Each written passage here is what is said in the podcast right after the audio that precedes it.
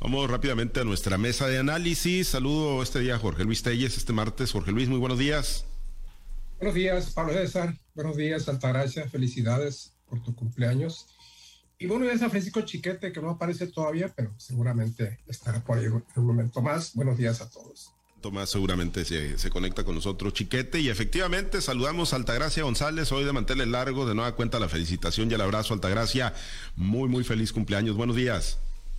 Buenos días, Pablo. Buenos días, Jorge Luis. Y muchas gracias por la felicitación. Buenos días, Francisco. Y, no de mantener largos, pero sí de sábanas largas por el problemita que tengo de salud. Bueno, pues el COVID, el COVID, hombre, pues el, el presidente salió a cuadro ahorita en la mañanera. porque Altagracia González no va a salir en la mesa de análisis en su cumpleaños también?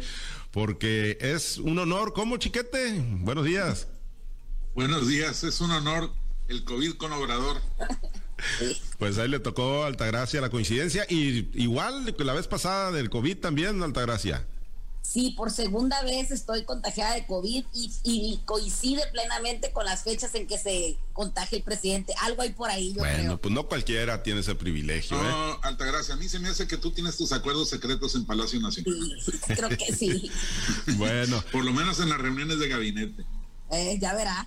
Pues ayer por la mañana, Jorge Luis, el presidente anunciaba que se iba a hacer la prueba, ya se escuchaba ronco, salió sin cubrebocas, al modo de siempre, ¿no? Ahí minimizando el tema del COVID y ya para la tarde, pues resultó que estaba positivo. En redes sociales, pues se incendiaron, como siempre ocurre, ¿no? Con este mundo, este México polarizado, pues quienes lo calificaron de irresponsable, otros pues con los buenos deseos naturales, ¿no? Para, para la recuperación del presidente. Pero ese ejemplo que constantemente ha venido dando el mandatario nacional, Jorge Luis, qué tanto ha pues eh, contribuido o afectado, ¿no? A que pues se sobrelleve de mejor manera la, pandemia del COVID-19 en nuestro país. Le falló el escapulario otra vez al presidente. El detente no le detuvo el COVID. El detente y le faltó también la fortaleza moral que le inyectó López Gatel cuando dijo que él no iba a tener COVID porque la fuerza de él era moral, no física. Bueno, pues le falló por segunda ocasión. Esperamos que al presidente no le pase nada, que salga bien de este trance y seguramente va a salir bien. Tiene las tres vacunas, tiene una atención médica de primer nivel, entonces eh, eh, la vez pasada salió en dos semanas, cuando, mucho, ¿no? Dos semanas ya estaba afuera.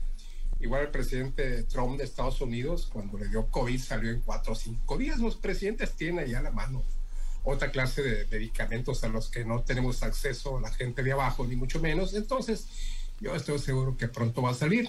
Pero el cubrebocas pues ha sido criticado a nivel mundial, ¿no? López Obrador por aparecer sin cubrebocas cuando todos los mandateros del mundo, o al menos la gran mayoría, creo que Bolsonaro y López Obrador vienen, a las excepciones, porque ni Biden, ¿no? Biden aparece o aparecía siempre con cubrebocas en todos sus eventos, a diferencia de López Obrador, que no, no, es un enemigo a usar cubrebocas. Quizás cuando anda una gira por ahí sí lo usa ocasionalmente, hay que decirlo, pero no lo usa con regularidad. Entonces esto pues no es definitivamente un mensaje bueno para la gente. Eh, si de por sí la gente rechaza el uso de cubreboca, viendo a un presidente que anda totalmente desprotegido, bueno, pues la gente dice, eh, imitan su ejemplo, ¿no? A rechazar el uso de cubreboca. Yo creo que el presidente va a salir bien, no, no, no siento que esto sea una situación que vaya a poner en peligro su vida, ni mucho menos, va a salir adelante y pronto, en dos semanas a lo sumo, estará de nueva cuenta. Y no, pues no, no va a pasar nada, ¿no? O sea, la gente ya adoptó un patrón de conducta, el que use el cubreboca lo va a seguir usando, aún después, si esta pandemia termina algún día, yo creo que la mayoría de la gente consciente vamos a seguir usando cubreboca por aquello de, pues por cuestión de salud, ¿no? Hay muchos países en los que usan cubreboca, haya o no haya haya o no haya contingencia sanitaria, simplemente con contingencia ambiental se usa cubre, cubreboca. Yo les explico por qué aquí en México hay mucha gente que se resiste. Y se resiste a usarlo incluso en zonas de riesgo, como en lugares cerrados, como el transporte público, en cines, incluso veo gente que no está usando cubreboca. Y, y ciertamente, si no es un 100% efectivo, pues sí contiene, ¿no? Sí contiene la amenaza de contraer un COVID pronta recuperación del presidente y, espero verlo pronto en la mañanera, aunque, aunque apareció hoy ¿no? en un video por ahí dando mensajes y dando recomendaciones, no más que López Gatel, recomendaciones sobre cómo cuidarse del coronavirus. Pues sí, y... Usar Vaporub, usar Sí. Paracetamol, de una serie, un decálogo ahí de recomendaciones médicas que ya quisiera López Gatel. Ahí tenía su, oxímetro, ahí tenía su termómetro, ¿no? Y bueno, pues sí, de una serie de recomendaciones, chiquete, pues que yo no sé si son adecuadas para adoptarlas porque van mayormente a minimizar, ¿no? El tema del COVID, un COVIDcito, decía ayer el presidente López Obrador. Sí, ese es el problema. Fundamentalmente, el presidente está trabajando para minimizar el efecto ella, el secretario de gobernación, había hecho su propio reclamo a los medios pidiendo que, que no asustaran a la gente. Pero bueno, aquí lo que estamos viendo es una enfermedad que está avanzando, que ciertamente sus efectos peores están siendo contenidos por la vacunación, pero que no puede ser considerada ni como mínima, ni como elemental, ni como COVIDcito. Es un problema serio, es algo que amenaza. Hay que recordar que más de la mitad de nuestra población o casi la mitad de la población no tiene resuelto el problema de la vacunación por lo que sea, por lo que porque no estén ellos de acuerdo en vacunarse, porque no han tenido acceso, porque sus condiciones personales no les permiten aprovechar las oportunidades que, que se han generado, que son muy importantes. Pero el hecho es que hay mucha gente sin vacunar y entonces inducir a que la gente se mueva sin las eh, medidas preventivas necesarias es inducirlos a la, al contagio y en buena medida a la enfermedad y a la muerte. Entonces tendría que haber más responsabilidad. No estamos hablando de 15 personas, ni de 90, ni, ni de 3 mil. Estamos hablando de millones de mexicanos que están en esa situación. Entonces el gobierno lo mínimo que podría hacer es generar las condiciones y divulgar las, las acciones necesarias, elementales, respaldar a quienes están cuidándose para que no generen estos problemas adicionales, pero no lo estamos viendo así.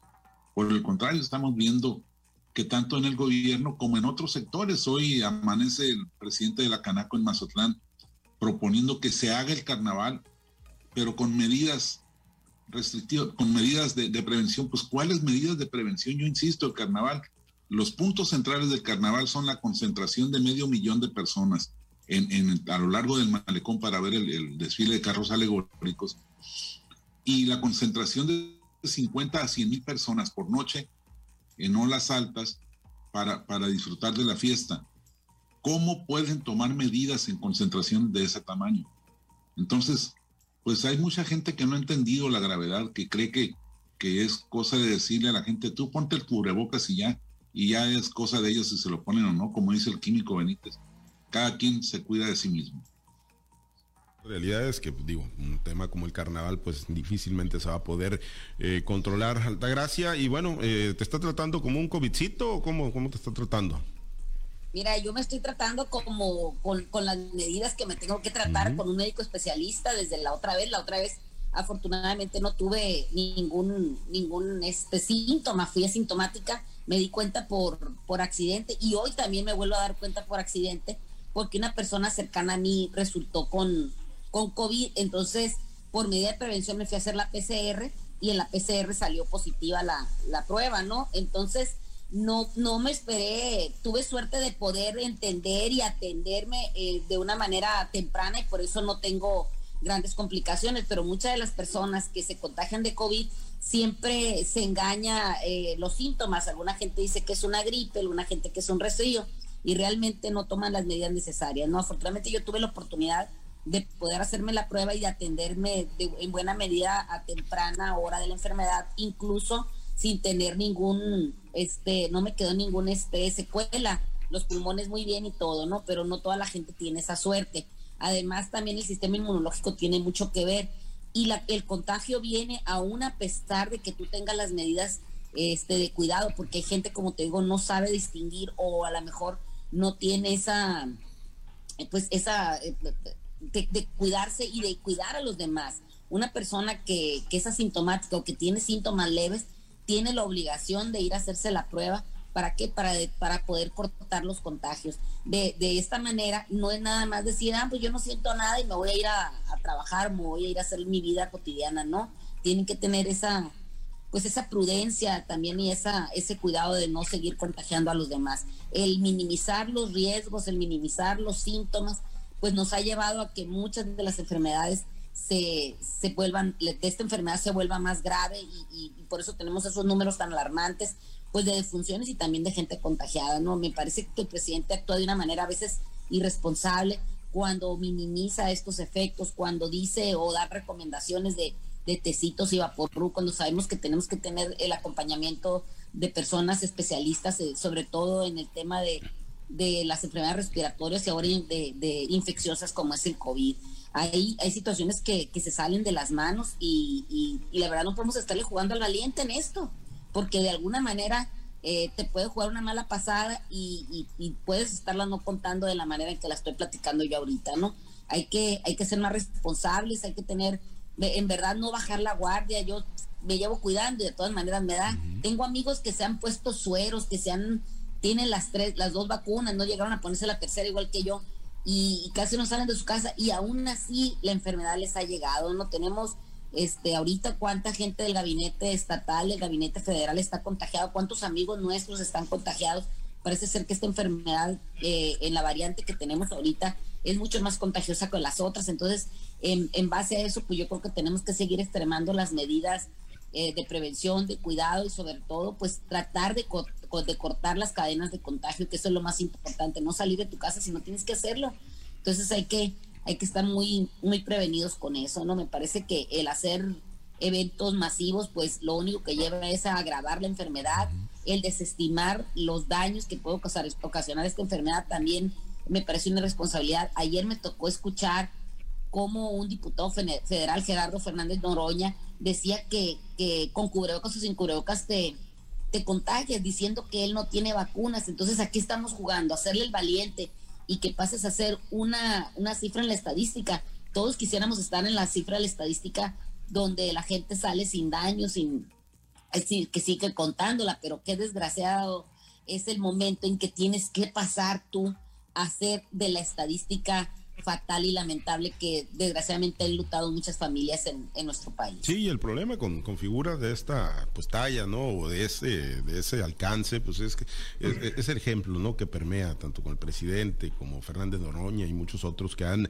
desestimado el uso de cubrebocas o las medidas preventivas. Bueno, eh, tenemos 3.436 casos activos, según el dato de la autoridad, el dato más reciente de la autoridad, y aunque ayer se reportaron 183 nuevos casos, el dato que sí se movió eh, que ya llama la atención es el de la disponibilidad de camas, ¿no? Ese se había mantenido en 95%, ya se movió a 92%, quiere decir que ya traemos una ocupación hospitalaria del 8%, ¿no? Por casos COVID-19.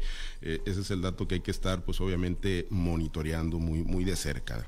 Bueno, eh, Jorge Luis, hay, hay, un tema en el Congreso del Estado, bueno, hay varios temas, el tema del aborto, pero hay uno que tiene que ver con pues dar reversazo, eh, porque parece que hay un acuerdo muy, muy planchado entre los diputados locales para finalmente que no se materialice la reducción de 40 a 30 diputados locales de la llamada ley Quirino, ¿no? Cuando se pues, reformó la ley en el estado de Sinaloa para, bueno, pues pasar de 40 a 30 diputados locales y de 233 a 152 regidores. En el caso de los cabildos, eh, esa reducción en regidores sí se materializó desde la elección del 2018, pero en el caso de la de diputados, se metió un transitorio, no se llevó a cabo para el 2021, se suponía que se iba a llevar para el 2024 y pues lejos de que se concrete esa reducción en los próximos en los próximos comicios locales, pues no, nos vamos a quedar Jorge Luis con 40 diputados, sano, positivo que se tenga ese, esa cantidad de diputados, esa representación en Sinaloa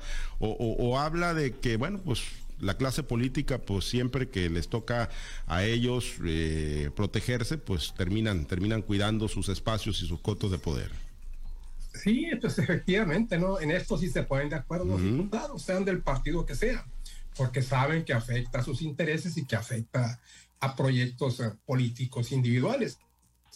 En el caso de una, de una reducción de, diputados, lo, que más afecta es en cuanto a diputados en de, mayoría relativa e, es, la compactación de, de, los distritos, ¿no? Hay muchos diputados que, que, están en su primer periodo, segundo o, tercer, o, tercero ya, no, segundo todos, la mayoría, ahí sí les afecta. ¿Por qué? Porque eh, estarían dos diputados ahí bailando, ¿no? Se, se, se, se, comparte un distrito, entonces, ¿quién va a ser ahí el candidato de ese distrito? Eso los afecta y por eso, por eso este, es que no les conviene. Eh, en esto sí están de acuerdo. Como en otras situaciones, normalmente no lo están. Aquí en esto les afecta su bolsillo, les afecta proyecto político, afecta intereses, afecta ingreso familiar. Entonces, obviamente, no están de acuerdo. Ellos van a defender siempre que sean 40 diputados. A mí me parecen muchos, ¿no?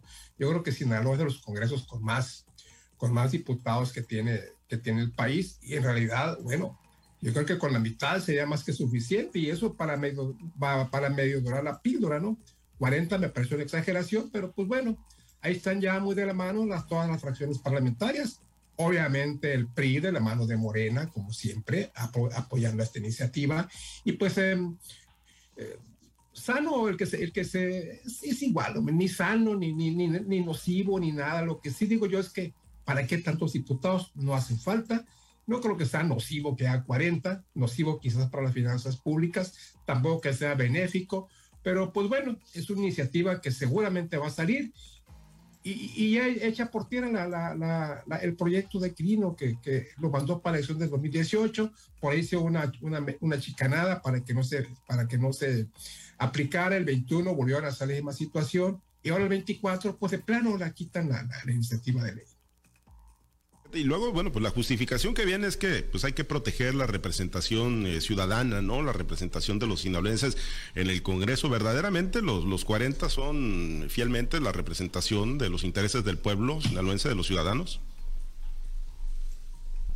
Bueno, Pablo César, yo recuerdo cuando se aprobó esa ley, tuvo mucha, mucha simpatía, tuvo una muy buena reacción de la gente, pero no en los partidos, por supuesto. Los diputados la aprobaron en el caso de los del PRI porque era una línea del gobernador en turno. En el caso de los del PAN, eh, porque pues era suicida oponerse a una reducción de, en el número de diputados y en el gasto del Congreso. Pero la verdad es que en el fondo no estaban de acuerdo. La verdad es que no solo es eh, la cuestión personal, no solo son las afectaciones de, las, de los recursos y los ingresos de los diputados, y sobre todo de los reeleccionistas, sino también eh, iba contra la gobernabilidad de los partidos. Tener menos candidaturas, tener menos, digamos, menos este, plurinominales, va en contra de la posibilidad de, de, satisfacer a un grupo que no alcanzó en este lado, que no alcanzó una presidencia municipal, que no alcanzó una diputación federal. Y entonces eso les, les estrecha el margen de maniobra a los propios partidos por muy disminuidas que sean sus, cuotas o sus logros electorales, pues habiendo más regidores, habiendo más diputados y sobre todo habiendo más plurinominales, pues eh, tienen chance de negociar mejor entre ellos. Entonces esto pues tenía que terminar así. Eh, no hay una actitud de, Morena, digamos, de, resolver de, de conforme a, la óptica de la sociedad. Aquí no va a haber consulta popular, no le van a preguntar a la gente si está de acuerdo en que haya menos o haya más o se mantengan los mismos diputados. Va estrictamente el interés de ellos y sus organizaciones, o sea, sus partidos. ¿Qué, qué, qué es lo importante aquí? Si los 40 diputados tuviesen de veras una representación popular, una vocación de representar a la sociedad, pues no importaría lo que cuestan, no importaría que fueran 40 o 50 si cumplieran con su deber efectivamente. Pero no, no ocurre así, es visto que agarran la línea del gobernador en turno y que con eso se van y que eso es lo que los mueve a decidir. Entonces, con esas capacidades de decisión, con esas eh, orientaciones, pues con, no, con 10 diputados que hubiera, ya estaría cubierto el requisito formal de la división de poderes. Pero desgraciadamente, pues estamos en, una realidad distinta. Estamos viendo que eh, el, sobre todo ahora que el poder legislativo está supeditado a lo que diga el poder ejecutivo, lo mismo que el judicial. Y entonces, que haya más o que haya menos diputados es intrascendente. Desgraciadamente, eh, es una forma más de mostrar el cobre de la clase política. Y, no soltar, ¿no? No soltar las teteras que pues tienen ahí. Y Altagracia, como dice Chiquete, pues en estas, en estas no van al pueblo a consultarlo, ¿no? Los diputados y la clase política. Mira, definitivamente que cuando hablas de la clase política, hablas verdaderamente de una clase distinta a lo que la sociedad piensa, lo que el pueblo quiere, ¿no? Cuando hablamos de que son excesivos el número de diputados que hay tanto en la Cámara local como en la Cámara federal, pues nos damos cuenta que lo único, para lo único que van es para servir, sino para servir. Siempre están defendiendo la causa de su partido, la causa de su fracción, y lo que menos les importa es verdaderamente ver qué es lo que necesita la sociedad, para qué fueron electos, o si, o si están cumpliendo la expectativa del, gran público elector. ¿no? Me parece que esto eh, en Sinaloa se vuelve a, vuelve a coincidir, que no importa el partido que esté, sea mayoritario en las cámaras, siempre van a buscar su beneficio personal. Esta ley Quirino quizá fue una ley a modo, fue una ley a lo mejor para, para congrajearse con la, con la ciudadanía que finalmente no les resultó, pero vemos cómo la, el pueblo que votó por una mayoría morenista en el, en el Congreso pasado, en la, en la legislatura pasada, y que les vuelve a ratificar este, su triunfo en esta legislatura que tenemos presente, pues nos damos cuenta que finalmente no van a legislar para el pueblo, van a seguir legislando para ellos creo que si tenemos, tenemos más de dos diputados por municipio en Sinaloa, y si redujéramos la mitad, seguiríamos teniendo más de un, diputado por, por municipio. Entonces, si vemos las condiciones en las que se encuentran los municipios, pues verdaderamente vemos que no se está trabajando para el pueblo. Los presupuestos se hacen a, gusto y a complacencia del Ejecutivo Estatal, o bien, como te digo, para satisfacer las necesidades de partido. Me parece que por lo menos que están trabajando es por ver las necesidades. Hay muchos rezagos en materia legislativa y solamente atienden las causas y las, las preocupaciones que tiene su, su grupo fracción parlamentaria. No estamos viendo realmente que estén haciendo un trabajo para, para satisfacer, como te digo, las necesidades del gran público elector.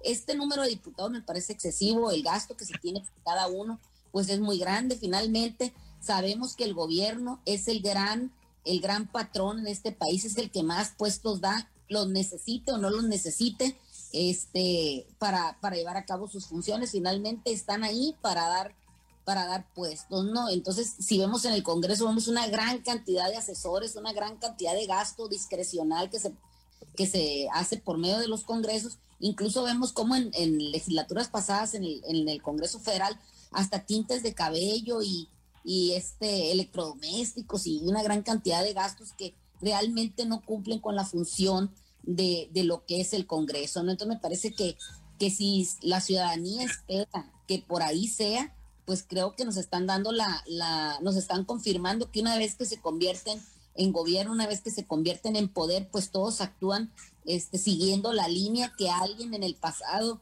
les marcó y que no están de, eh, dispuestos a cambiarlo porque significa cancelar prerrogativas, cancelar beneficios y cancelar situaciones que pues lejos eh, de, beneficiar al pueblo, pues solamente les benefician a su bolsillo. Me parece que siguen, siguen siendo igual que los de antes, solo que cambiaron el discurso y cambiaron el color pues bueno, una reforma que en el 2017, una reforma constitucional que en el 2017 se vio como de avanzada, pues hoy pues va a quedar en nada, ¿no? En el característico gatopardismo de la política sinaloense y de la política nacional. Nos vamos, Altagracia, muchas gracias, un abrazo a la distancia, el deseo de pronta recuperación y habrá tiempo para festejar. Felicidades. Muchas gracias a todos por sus felicitaciones y sí, ya habrá tiempos mejores. Que tengan un excelente día. Gracias, Jorge Luis. Muchas gracias. Muchas gracias, Pablo César. Buenos días y vemos a la noche al estadio. Sí, no, pues no, pues no nos vamos al estadio, pero, pero ahí estaremos pendientes. ¿Se acaba hoy o se va al séptimo? yo creo, yo creo que sí vas a ir. No, no, no. no. de los mochos? No, no, pero los horarios y el COVID, la responsabilidad, el ejemplo que sí tenemos que dar, este Jorge Luis. No, no vale más ahí estarlo viendo por televisión. Oye, pero, a ver. Si Culiacán pierde hoy, se va a poner difícil. Ah, bueno, pues sí. es, muy conservador ese pronóstico, ¿eh? Este juego siempre es muy importante porque el equipo que en ventaja lo emparejas y la presión, la siguiente juego es para ese equipo. Muy bien. Entonces, si pierde el juego de hoy Culiacán, aguas, ¿eh? Aguas, bueno. Aguas, además el pitcher de mañana no, el eventual pitcher de mañana no ofrece mucha garantía. Bueno, pues ya en un séptimo, en un séptimo. le ganaron aquí, aunque le ganaron a... A Manny Barreda. A Manny Barreda se puede sacar la espina. Bueno, pues vamos a ver, esperemos que no. esperemos que no, esperemos que no. Está pareja la calidad. Y si no, que apliquen la de Roberts, toda la carne del asador, hombre, una entrada, una entrada por, por pitcher. Gracias, pues ahí estaremos pendientes. Gracias, chiquete.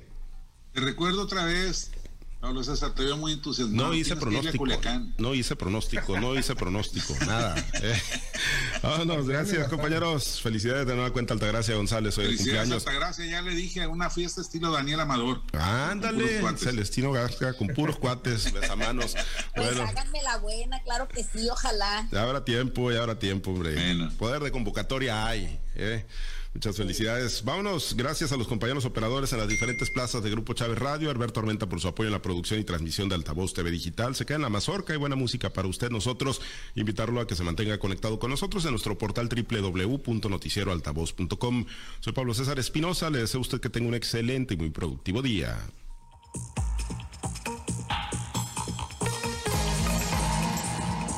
Usted ha escuchado Altavoz en Red Sinaloa con Pablo César Espinosa. El noticiero de Grupo Chávez Radio.